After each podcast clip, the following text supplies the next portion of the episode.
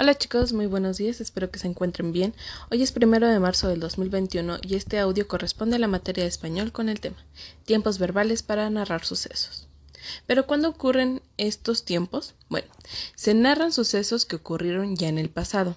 Es por ello que se utilizan verbos conjugados en pretérito o copretérito. Sin embargo, cuando en la narración se hace un comentario, se emplea en tiempo presente. Entonces, los tiempos verbales que son pretérito y copretérito se hace referencia al pasado. Un ejemplo, el verbo jugar en tiempo pasado es yo jugaba, él jugaba, nosotros jugábamos, ellos jugaban, ellas jugaban, etc. Pero es algo que ya, ya pasó. ¿Sale? El pretérito indica acciones terminadas. Sofía bailó en el festival, Juanita fue a, fue a la playa. Bueno, y el copretérito señala una acción inacabada o continua. Mi papá trabaja, trabajaba en la fábrica de papel. Entonces, si pudieron escuchar por ahí, el tiempo en pretérito siempre termina en o. Comió, jugó, bailó, este, cantó, etc y en comparación el corpetérito acaba normalmente en aba. Él bailaba, jugaba, este, cantaba, etc.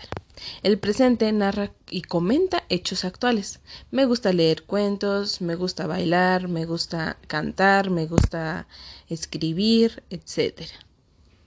Bueno, como actividad inicial, por ahí les, les mandé unos batelenguas en los cuales van a escribir ya sea que lo escriban primero en hoja y luego lo, lo grapen, lo peguen, le pongan resistol y los peguen eh, en estos batelenguas, van a escribir este verbos, pero verbos en presente. ¿Qué quiere decir? Jugar, bailar, cantar, este, escribir, mm, brincar, etcétera. Verbos que estén en presente.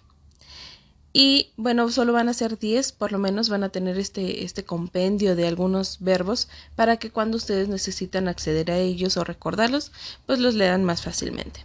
Entonces, van a crear su propio eh, compendio de batelenguas con, con los siguientes, ya sea que es en código braille o que lo quieran escribir también en carácter común, pero necesito que también tengan el código braille para que continúen reforzando esta parte de la escritura. Entonces, a cada estudiante se les hizo llegar 10 batelenguas y ustedes van a elegir cuáles, cuáles verbos escribir. Y por ahí, mamá, si necesitan algunos, algunos ejemplos, me pueden decir y les mando una lista de verbos para que también se los puedan explicar a sus hijos. Cualquier duda sobre esta actividad, me pueden mandar un mensajito.